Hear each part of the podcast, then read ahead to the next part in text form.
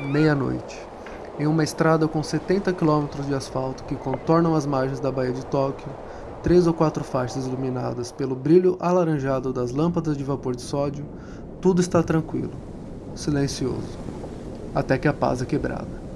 Você consegue escutar eles antes mesmo de conseguir enxergar, o que é impressionante considerando a extensão das modificações de seus carros. O silêncio da noite se fragmenta com o som dos motores. Uma dúzia de carros modificados passam agressivamente por você, deixando uma leve neblina e um breve rastro de luz vermelha de suas lanternas. Esses são os membros do Racing Team Midnight, mais conhecidos como Midnight Club, uma das equipes de corrida de rua mais conhecida e respeitada no mundo. Um grupo que ganhou fama e reconhecimento graças à combinação de corridas perigosas e um estilo de pilotagem agressiva, mas também anonimato e um rígido código de ética. Bom, acho que para a gente realmente entender como surgiu e o que foi o Midnight Club, é importante saber um pouco da cena automotiva do Japão na época. Depois da Segunda Guerra Mundial, a população japonesa se habituou a economizar uma boa parte do seu dinheiro, inclusive com o incentivo do governo. Então, com mais de 30 anos de economia e de um crescimento econômico e tecnológico foda, os anos 80 foram um momento muito bom para a indústria automotiva do Japão.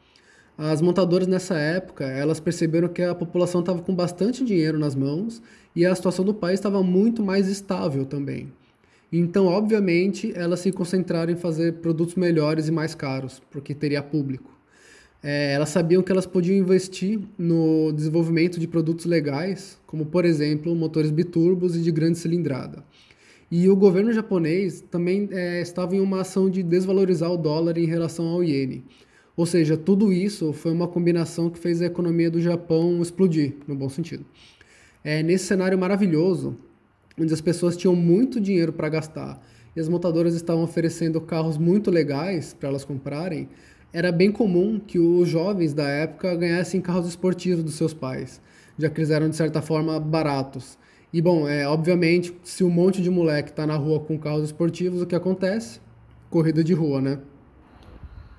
E claro que essa galera saía em grupo para correr. Então não demorou para o pessoal formar equipes de corrida de rua e, consequentemente, criar uma cena onde as equipes disputavam as corridas à noite, apostando dinheiro e querendo criar uma reputação e tudo mais. E bom, é, como sempre, quando tem competição, sempre surge a necessidade de melhorar. E numa época onde havia bastante dinheiro e necessidade, não demorou para surgirem mais e mais ofertas de upgrades. E se a gente parar para pensar que no final dos anos 80, eu acho que foi em 89, se não me engano, a Nissan lançou o 300ZX, que o modelo de entrada tinha 222 cavalos e o modelo top de linha tinha por volta de 300 a 320, o que na época era muita coisa. Para vocês terem uma ideia, para você ter um carro com mais de 300 cavalos nos anos 80, Antes disso tudo, você tinha que recorrer a um super esportivo, tipo uma Ferrari, que a 348, se não me engano, tinha mais ou menos 300 cavalos também. E claro que não foi apenas a Nissan que causou essa revolução. Então, logo o governo japonês percebeu que não podia simplesmente deixar isso acontecer sem ter nenhum tipo de controle. Então, teve uma espécie de reunião com todas as montadoras para tentar prever e estudar o impacto é, de ter tanto carro com essas potências absurdas para a época nas ruas e como o trânsito japonês iria se comportar com isso. E o governo também já estava ciente de que as coisas de rua já eram bem populares na época, então essa oferta de carros potentes era mais um alarme para as autoridades japonesas. Então o governo japonês é, decidiu que todas as montadoras teriam um limite de potência para os seus carros, que era de 276 cavalos por durante 15 anos. E eles oficializaram tudo isso em um acordo onde todas as montadoras tiveram que assinar para continuar atuando no mercado japonês. Mas, obviamente, muitas das montadoras deram um jeitinho. Elas instalavam placas restritoras, né, que elas servem para restringir a entrada de ar e combustível no motor, consequentemente diminuindo a potência dele. É, e essas placas elas eram usadas para reduzir a potência real do motor. Então os carros realmente eles eram vendidos com menos do que os 276 cavalos do acordo, mas né, você podia remover essas placas e passar dos 300 cavalos facilmente. E claro que como qualquer apaixonado por carro, as pessoas queriam ainda mais potência. E já que as montadoras estavam limitadas pelo acordo com o governo, adivinha o que aconteceu? Empresas independentes que realizavam as modificações começaram a surgir e a crescer com essa demanda por mais cavalinhos, né? Então, é, foi esse acordo do governo que acabou estimulando a cena do túnel do Japão no começo dos anos 90. Né? Olha que, que irônico, né? O governo queria que, a, que as pessoas eh, tivessem carros com um certo número de potência e, obviamente, as pessoas deram um jeito de conseguir mais potência, é, aproveitando que eles viram que era só uma questão de modificação do motor. Então, essa medida estimulou mesmo o tuning no Japão a crescer. E obviamente que os pais que compravam esses carros para molecada na época até podiam dar os carros esportivos e tudo mais. Só que eles não eram fãs de dar ainda mais potência para os filhos, né? Mas é lógico que os jovens queriam mais potência, né? Quem não quer? Estou ficando velho ainda, quero mais potência, imagina a galera mais nova. Só que é, acontece que o jovem também normalmente não tem tanto dinheiro quanto os, os seus próprios pais. Então, consequentemente, a indústria do tuning ela precisava desenvolver as peças para que elas não fossem muito caras, mas elas tinham que ser confiáveis ao mesmo tempo. As empresas até conseguiam fazer as peças com um preço mais acessível, mas na hora de testar essas peças a coisa ficava mais complicada. É, foi aí que a JAMA, que em inglês é Japanese Automotive Manufacturing Association, desculpa pelo meu sotaque, que é uma bosta, Traduzindo, seria a Associação Japonesa de Fábricas Automotivas. É, ela percebeu que as coisas de rua tinham um potencial bem interessante. É, já que as restrições de potência é, implementadas na, nesse acordo do governo, elas se restringiam só às montadoras e ao mercado interno japonês, e não ao mercado internacional. Então a Jama percebeu um certo potencial de lucro para a fabricação de peças para o mercado externo. É, o governo japonês então começou a apoiar as fábricas de aftermarket através de incentivos financeiros. É meio bizarro, né? Tipo, eles é, impedem que as fábricas produzam é, carros potentes, mas ao mesmo tempo eles estão incentivando as fábricas de aftermarket. Mas tudo bem que era meio que para o mercado externo, né? E faz sentido porque é, qualquer modificação que melhorasse a performance dos carros japoneses e fosse confiável é, faria com que eles se tornassem mais competitivos perante a concorrência ocidental, fora do mercado interno do Japão, claro. Então isso causou um crescimento ainda maior é, para a indústria de modificações automotivas do Japão. A Jama conseguiu é, disponibilizar para essas empresas grandes até mesmo um acesso para uma pistoval de alta velocidade para o desenvolvimento dessas peças. Só que, né, é aquela história, um ambiente controlado nunca vai conseguir simular perfeitamente as condições do mundo real. Ou seja, não era o suficiente. Então, logo, as empresas começaram a testar os seus produtos na rua mesmo, né? Ou seja, não adiantou muito é, o incentivo do Japão para tentar tirar os caras da rua, porque eles acabaram voltando para lá para testar no mundo real, de qualquer forma. E, finalmente, a origem do Midnight.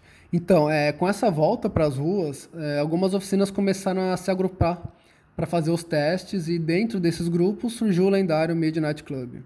É só um adendo, esse nome na verdade é pelo que eu vi aqui, ele foi um erro de tradução. O nome real seria alguma coisa como é Racing Team Midnight. Mas a gente vai chamar de Midnight mesmo, porque é como eles são conhecidos. Mas enfim, o objetivo principal, ou inicial pelo menos, do Midnight, era testar os equipamentos. Mas vamos combinar que era uma ótima desculpa para praticar o bom e velho racha. E esses testes, eles eram sempre realizados à noite, que era o horário onde tinha menos gente, menos polícia na rua também. É, responsabilidade com o próximo em primeiro lugar sempre, né, para eles. Mas, é, diferente dos outros grupos, o Midnight tinha um conjunto de regras bem rígidas. E até mesmo para entrar no grupo era uma parada complicada. É, você tinha que fazer uma espécie de vestibular deles, né? E eu listei aqui algumas coisas que era necessário. Em primeiro lugar, é ter uma ligação com as empresas envolvidas com o grupo de alguma forma, mostrando que você trabalhava para contribuir com o desenvolvimento da indústria automotiva japonesa. Segundo lugar, precisava saber mexer nos carros, pois todas as modificações e ajustes eram feitos na oficina dos próprios membros do time e você tinha que se provar a ser útil. Então eu provavelmente não conseguiria entrar no Midnight porque eu sou inútil. É, terceiro lugar, participar de todos os encontros durante o ano inteiro. Você não podia faltar em nenhum, não importa o motivo, não, não tinha satisfação. Ou você participa de todos os encontros nessa fase de aprovação, ou se você faltar em um, você simplesmente tinha que aplicar, esperar o vestibular do ano que vem, digamos, né? E também você precisava ter um carro capaz de chegar a pelo menos 260 km por hora. Mas vamos lembrar que assim, o nível dos caras era tão alto que se você tivesse um carro que conseguia chegar nos 260, 265 no máximo, você ia andar sempre atrás dos caras, você ia andar com a galera de trás, para vocês terem uma ideia do nível de sanidade do carro dessa galera. E os membros também eram sempre instruídos a terem uma postura responsável e muito raramente eles corriam contra membros de outras equipes, por uma questão de confiança mesmo, já que eles eram muito mais organizados e tinham um código de regras mais rígido do que os outros. Mas o mais legal é que eles nunca se referiam às corridas de rua como corridas, mas sim como testes, pra vocês terem uma ideia de como os caras eram metódicos e tentavam justificar o fato de estar fazendo uma coisa errada na rua para um motivo mais nobre, né, que seria testar as peças que eles desenvolviam. E bom, obviamente que esses testes também tinham o seu conjunto de regras, né? A número um é ficar no mínimo uma faixa de distância dos carros civis. Número dois, andar com os piscas ligados caso estejam na faixa da esquerda, que no Japão é, seria a nossa faixa da direita, né? Que lá com uma mão invertida, então a faixa que você anda mais devagar, no caso deles, é a da esquerda. É, regra 3. É, luzes do farol, elas tinham que ser muito brilhantes e eles recomendavam é, que a pintura do carro também fosse chamativa, para que as outras pessoas pudessem te ver o quanto antes, chegando perto delas a mais de 300 km por hora. E a quarta regra, e mais importante, é nunca realizar um teste em via com trânsito moderado ou mais denso, porque, enfim, eles prezavam muito pela segurança das outras pessoas, mais do que da, da própria segurança deles. Então, uma via com muito trânsito, é, a chance de dar merda, de você machucar alguém, tanto do grupo quanto principalmente de fora, era muito maior. E, bom, essas são as regras né, que eles tinham para os testes. é, outra coisa bem legal é que, como eles testavam os produtos novos, é, inéditos mesmo, tudo que tinha debaixo do capô era confidencial. Ninguém, além dos membros do grupo, podia saber o que os carros tinham embaixo do capô. E, obviamente, outra coisa que eles não queriam era a interferência da polícia. Claro, né? Eles tinham até mesmo aquela paradinha que oculta a placa quando eles passam por câmera de segurança ou radar, né? De virar a placa ou cobrir ela de alguma forma. E a galera era tão comprometida que alguns até usavam capacete durante os testes, né? Imagina, você tá andando, passa um maluco a 300 por hora, obviamente você não vai perceber isso, né? Mas enfim, é legal de pensar que o cara tirava racha com capacete na rua, né? Outra parte da lenda do Midnight era como eles se organizavam para se encontrar sem chamar atenção ou sem que é, pessoas de fora do grupo soubessem e fossem encontrar com eles no local. A lenda diz que os avisos eram publicados em um jornal local de Tóquio, na parte dos classificados, e eles eram disfarçados em forma de um anúncio dizendo a hora e o local. É, tem um exemplo bem famoso na internet que era mais ou menos assim, abre aspas. Bolsas com desconto de fábrica.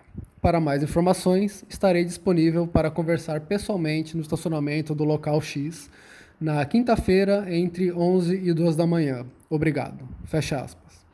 É, só que muita gente diz que essa história é fake, que na verdade era um tipo de informação falsa, publicada até na Wikipédia, olha só, é, simplesmente para desviar a atenção das pessoas, tipo uma cortina de fumaça. Mas, é, na verdade, Cada membro sabia onde ia ser o próximo encontro porque eles simplesmente ligavam um para o outro. Porra, né? Óbvio. É, os locais eram normalmente estacionamentos ou mesmo as oficinas deles, mas sempre perto de algum acesso para a estrada. Porque aí né, você já junta a galera, faz os ajustes no carro, fala o que precisa falar e já parte para acelero. E, bom, é, todo esse cuidado para manter anonimato, claro que tem a ver com os membros se protegerem da polícia e do Estado no geral. Mas é, também tem um ponto muito importante da cultura japonesa que influenciou os membros do Midnight a serem ainda mais cuidadosos. O Japão é, ele é um país com uma visão muito forte sobre o que é certo e o que é errado. E meio que não tem um meio termo por lá. E essa cultura é muito rígida quando se trata de regras, principalmente. Então, se você é visto como alguém que não segue as regras, você já é mal visto pela sociedade. É, mas outra coisa que a cultura japonesa valoriza muito é o individualismo. Então você pode ser quem você quiser, tipo os manos que casam com um travesseiro, com um personagem de anime, essas coisas, ou fazer o que você quiser, desde que você siga as regras da sociedade. Então não importa quem você é ou quem você quer ser por lá. É simplesmente esperado que você siga as regras e respeite o próximo como um todo. Então, é obviamente, nessa cultura não tem como é, as corridas de rua serem aceitas, porque elas colocam outras pessoas em risco, em perigo. Então, já era. Ou seja, lá, para a maioria das pessoas, não existe uma admiração ou mesmo uma curiosidade por pilotos de rua com aquela glamorização toda que a gente tem aqui no Brasil, que tem nos Estados Unidos, de o cara ser fora da lei, de ter alguma coisa ali que atrai as pessoas, lá não. Lá é só o julgamento mesmo. E para ajudar ainda mais, quando as pessoas de lá ouviam sobre corridas de rua, elas pensavam direto nos Bossuzoko, que eles eram mais uma gangue mesmo é, do que um grupo ou um time de, de corrida de rua, né, de rachadores. Eles tinham os carros e motos também, é bem espalhafatoso, né? Super coloridos, com as modificações horríveis, assim, que eu não vou nem falar que liberavam o ridículo, eles passavam da barreira do ridículo e muito, né? E eles super barulhentos também, e eles andavam pela rua promovendo o caos e o mal. É, eles quebravam as coisas, corriam dentro da cidade com, em vias super, é, com muito trânsito, batiam nas pessoas também, intimidavam, tentavam roubar, tipo eles eram vistos e considerados como uma porta de entrada até para a Yakuza também, para vocês terem uma ideia. E até hoje eles são associados com o movimento neonazista japonês. Tipo, olha como os caras eram ou são escrotos ainda, né? Então, é, se você é um praticante de rachas ilegais, é, no Japão você já sabe como a sociedade vê esse tipo de pessoa e você não vai querer que ninguém saiba que você é um rachador, porque se isso acontecer, é, provavelmente a sua carreira profissional vai para água abaixo e o seu círculo social e até mesmo é, familiar é, pode parar de falar com você também. E no caso dos membros do Midnight, as coisas podiam ser um pouco piores se eles fossem descobertos, pois é pelo que se sabe, a grande maioria, se não todos os membros, eram pessoas que ocupavam posições muito importantes em empresas realmente muito grandes. Então é, seria um escândalo, é, mesmo é capaz de destruir a vida da pessoa no geral, ia perder trabalho, família, amigo. Então é por causa disso o anonimato era fundamental e a regra mais importante de todas. Então por isso é muito difícil a gente achar informações sobre eles, né, sobre o Midnight. É uma outra regra é, que se apoia no anonimato era não falar com nenhum meio de comunicação do Ocidente. É, se alguém descobrisse que algum membro teria falado com qualquer pessoa de fora do Japão, o cara era banido do grupo na hora. E para a imprensa japonesa, pelo menos, é, os membros até podiam falar sobre os carros, é, mas eles não podiam nem mencionar o Midnight, nem as suas identidades. Então, era uma coisa meio underground, assim, por mais que aparecesse, né? Não era uma coisa assim que o cara podia falar, gente, saiu meu carro aqui na matéria, olha aqui, marcar os amigos, né? Se tivesse Instagram na época, óbvio que não tinha, né? Então era uma coisa que era muito discreta mesmo, assim, nessa pegada de, de clandestino quase, mas ainda era conhecido, era notório das pessoas que viviam ali que tinha um grupo muito famoso e muito conhecido nas ruas. Tá bom, Paulo, mas e os carros? Bom, é, para vocês terem uma ideia, eram carros que até mesmo para os padrões atuais é, dariam muito trabalho para os superesportivos de hoje em dia. Eles eram carros que corriam nas rodovias japonesas a mais de 320 km por hora, de 5 a 8 minutos direto por acelero, é, várias, várias vezes por noite, por durante umas 6 horas. Ou seja, começava às 11, às 12 da manhã, o negócio até quase às 8 da manhã, 6 da manhã, enfim. E assim, seis horas sem quebrar e nem superaquecer. E vamos lembrar que eram carros modificados e não super originais de fábrica. E que também muitas dessas peças, debaixo daqueles capôs, elas estavam sendo desenvolvidas e testadas. Ou seja, não tinha garantia de que elas não iam quebrar ou fariam outras peças quebrarem, né? Então, é, eu vou falar também um pouquinho sobre alguns carros que faziam parte da equipe, para ilustrar um pouco melhor, né, para vocês terem uma ideia e obviamente, né, que eram alguns dos é, mais icônicos do mercado JDM. Para quem não sabe o que é JDM, aproveitando esse momento aqui, é, significa Japan Domestic Market, né, que seria o mercado interno japonês. É, bom, os tuner cars né, mais famosos que eles tinham no grupo, por exemplo, eram o Mazda RX-7, Toyota Supra, o Skyline GTR R32, Nissan 300ZX, o Miata, não, brincadeira, o Miata não, não anda tanto assim. Mas enfim, todos os carros de tuner cars que a gente gosta tanto, assim, que, né, que tem pouquíssimos exemplares no Brasil, por exemplo, os caras tinham lá no grupo. Só que o carro mais famoso do Midnight não era japonês, era um carro alemão. Adivinho? Sim, era um Porsche 911 extremamente modificado, chamado de Blackbird. Para quem não manja de inglês, Blackbird é o pássaro preto, o pássaro negro. Mas, pelo que eu vi, ele na verdade era um vermelho, um vermelho bem escuro, vai, mas não era preto. Enfim, ele era o carro mais rápido do grupo e claro que ele pertencia ao líder da equipe, o Toreto. Não, zoeira, gente, não, ninguém sabe quem era o cara, mas é, boatos de que ele era formado em medicina e que ele gastou mais de 2 milhões de dólares reconstruindo e modificando esse Porsche que usava um body kit agressivo da Auto Garage TBK, e o carro tinha por volta de 700 cavalos, que vinham do seu 3.6 6 canecos plano e turbinado. Era um carro capaz de andar a 347 km por hora por durante 15 minutos. Pra vocês terem uma ideia, gente, o Bugatti Chiron, Chiron, Chiron, sei lá como é que fala, ele consegue se manter a 417 km por hora por no máximo 9 minutos até o seu tanque secar e seus pneus desintegrarem. E o mano no Japão, nos anos 90, conseguia andar apenas 40 km abaixo disso, de um carro que hoje em dia custa, sei lá, 2 milhões de dólares. Aqui no Brasil não dá nem para fazer. Por durante 15 minutos. E o Chirão consegue, tudo bem, que é mais rápido, só que por só 9. E é um carro que teve não sei quantos anos de engenharia, com engenheiros alemães da Volkswagen, o caralho A4, e esse Porsche era de humano, tudo bem, o cara endinheirado pra caralho tal. Mas, sabe, era um negócio, entre aspas, feito mais numa garagem do que numa puta fábrica. Então, esse era o nível da galera do Midnight. E esses carros, eles eram testados na estrada de Wangan. E pelo que eu pesquisei, essa estrada não é a melhor estrada do mundo para você correr. As condições do asfalto não são das melhores e o que acabava fazendo com que alguns carros que andassem muito rápido por lá pegassem alguns bumps e meio que fossem jogados para os lados e tal. Então, obviamente, esses caras tinham que trabalhar muito na estabilidade dos carros, desenvolvendo também todo o conjunto de suspensão de cada um. E claro, como o objetivo era sempre testar o carro em altíssimas velocidades, também era necessário desenvolver freios melhores, transmissões e tudo mais, na verdade, para que os carros conseguissem atingir a maior velocidade possível e se mantivessem nessa velocidade pelo maior tempo também, com segurança e confiabilidade. Olha que foda. E por que o Midnight é, se destacava em relação às outras equipes, né, em termos de desenvolvimento e aperfeiçoamento dos carros? É, além da puta dedicação que eles tinham, claro, eles também eram pessoas com muito dinheiro e realmente comprometidas com o que estavam fazendo. É, a gente pode dizer que era gente grande fazendo coisa de gente grande. Acho que é a melhor definição que a gente consegue ter.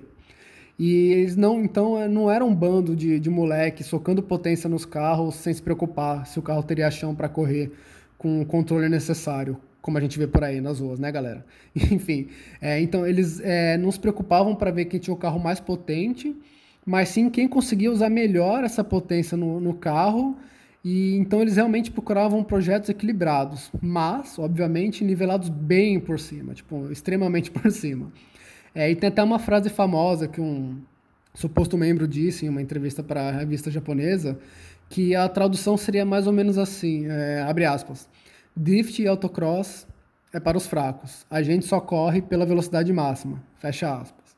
Então, os caras eram brabo mesmo, né? É, uma coisa interessante é, sobre o Midnight é que não havia muita rivalidade entre os membros do grupo. Às vezes eles organizavam pequenas competições né, de velocidade máxima, onde quem estivesse mais rápido no último quilômetro do trajeto ganhava. Mas era só por diversão. A rivalidade, a de verdade mesmo, rolava com outras equipes, que vocês provavelmente já ouviram falar, talvez não como equipes, mas como empresas de modificação. Vou dar alguns exemplos aqui. A Top Secret, a Veilside, que para quem já viu Velozes Furiosos 3 conhece aquele RX-7 laranja do RAM, né, que tinha o o sticker da Veilside e o body kit e tudo mais. A Signal Alto, a HKS, famosíssima e por aí vai, né? E sempre que rolava uma disputa do Midnight com essa galera e outras equipes, no, no mais também, o Midnight ganhava. Tipo, os caras, eles eram a equipe a ser batida. E diz a lenda também que eles chegaram a competir até mesmo com super esportivos das próprias montadoras. Falam que até a, Porsche trouxe um 959 ou alguma outra versão de alto desempenho do 911 para competir contra eles. Eu, particularmente, Paulo aqui falando, acho que isso não passa de um mito, mas puta que pariu, né? Imagina que louco seria se isso fosse verdade. Eu, eu acho que não é, mas eu torço muito para ser, porque, caralho, é muito foda, né? Tipo, uma montadora se dá o trabalho de trazer o carro dela pro Japão para competir com uma equipe de corrida de rua para ver qual era melhor. Então, do fundo do meu coração, eu, eu, eu quero acreditar nisso. e, bom, conforme eles foram ficando famosos, é, surgia cada vez mais equipes tentando tomar a coroa deles. E para piorar, os caras ainda usavam uns nomes muito parecidos com o do Midnight. Né? Para quem não sabe, Midnight é meia-noite. E as equipes que tentavam tomar essa coroa tinha a Half Moon, que seria meia lua, né? Lua crescente, minguante. É Half Moon Night, aliás, né? Lua crescente, lua minguante, da noite, alguma coisa assim. Wolf Sun, o sol do lobo, ou qualquer coisa em inglês que lembrasse isso, né? E era uma galera que só queria ficar conhecida e ganhar fama em cima dos caras, né? Galera que assim, seriam os biscoiteiros da época, talvez, não sei, né? E enquanto o Midnight mesmo, eles só queriam correr, tipo, meu, eu só quero correr, sabe? Me deixa. é, outra coisa que rolava com certa frequência é que o Midnight eles tinham um adesivo que era como se fosse um retângulo prateado, quase cromado, escrito Midnight, e que os membros é, colocavam nos para-choques dos carros para eles se identificarem quando estivessem andando na estrada e tal. E obviamente tinha uma galera que não era parte do grupo e começou a usar esses adesivos. Então, assim, tem relatos que esses carros que usavam adesivo sem ser do grupo eram meio que vandalizados. Tipo, na rua o cara parava o carro lá para visitar a namorada, ver os amigos em algum lugar no restaurante quando ele saía na rua, podia ter o vidro quebrado, a lataria amassada e tal, porque é, dizem né, que era uma coisa que você tinha que merecer mesmo para ter no seu carro. Então, se alguém do Midnight visse um carro que não era do Midnight com adesivo, ele ia fazer algum mal para esse carro. Então, galera, chegou a parte triste desse episódio, que é o fim do Midnight Club. É uma outra coisa que é muito difícil de saber é a quantidade de acidentes que tiveram é, envolvendo os membros do grupo. Teve um que uma vez resultou até na morte de um membro, que ninguém sabe o nome dele, quem foi, né? Porque, como eu já falei, a conduta de anonimato deles era muito rígida. O que se sabe é que ele dirigia um RX-7 preto. E existe um rumor de que na lápide desse cara, no, né, onde ele foi enterrado, tem um RX-7 também. não sei se é uma escultura, uma ou é uma coisa engravada na lápide, enfim. Mas é um rumor também só, né? Vamos continuar. Só que o Midnight, mesmo depois da morte desse membro, ele continuou é, até como uma forma de prestar respeito a esse cara, porque, pelo que se sabe, ele era um dos membros mais dedicados do time. E lógico que, apesar de todas as regras de segurança que eles tinham, tiveram mais alguns acidentes grandes, é, inclusive dois acidentes e que houveram pedestres como vítimas. É, só que eu não consegui descobrir se essas vítimas, algumas delas foram fatal, né, se alguém morreu. Mas é, houve um acidente que ficou mais conhecido e que foi, pelo que disseram, o que causou o fim do Midnight. Ele aconteceu em 99, é, quando alguns membros do Bolso Zoco, que eu mencionei mais cedo, é, estavam de moto e acabaram encontrando alguns membros do Midnight e começaram a correr com eles. É, apesar de ser uma regra do Midnight de não aceitar o desafio dos Bossuzoko, é, esses membros que estavam correndo nesse dia acabaram aceitando. E essa corrida acabou chegando em uma área com muito tráfego, com muito trânsito. Então, tipo, teve uma batida que acabou se espalhando, né, efeito cascata, por causa da quantidade de carros do local. Então, é, dois membros do Bossuzoko morreram, que os caras estavam de moto, né? Então, qualquer acidente com moto é muito mais perigoso para quem se envolve e seis pessoas comuns, né, japoneses civis, vamos dizer assim, e mais dois membros do Midnight foram hospitalizados. É, como a segurança das pessoas comuns era mais importante para o Midnight do que a própria segurança deles, e foi um acidente muito grande, é, eles imediatamente anunciaram o término da equipe e eles juraram nunca mais correr de novo. É, nesse caso, eu imagino que esse juramento tenha, é, seja nunca mais correr de novo como Midnight, como uma equipe, e não abandonar o automobilismo no geral. Mas isso é só o que eu, Paulo, acho. Ou, é, no caso desse, de, deles terem parado, foi isso que eles disseram. É porque, né, quando o acidente aconteceu, esse foi o comunicado geral que os membros é, repassaram entre si e depois para a imprensa local, né, os sites e as revistas japonesas é, se recusando mesmo até a mostrar os seus carros em reportagem, documentários e afim. Ou seja, para a imprensa e para todo mundo que não era do grupo, realmente a coisa acabou. Nem nessas aparições discretas em reportagem e tudo mais, eles apareceram mais. Mas, é, na verdade, eles nunca pararam, pelo que dizem, né? É, os membros até hoje ainda estão ativos, só que eles estão bem mais discretos do que eles já eram. E o que ajuda, na verdade, a manter essa descrição é o nível de atividade dos caras, que é bem inferior ao que era no passado.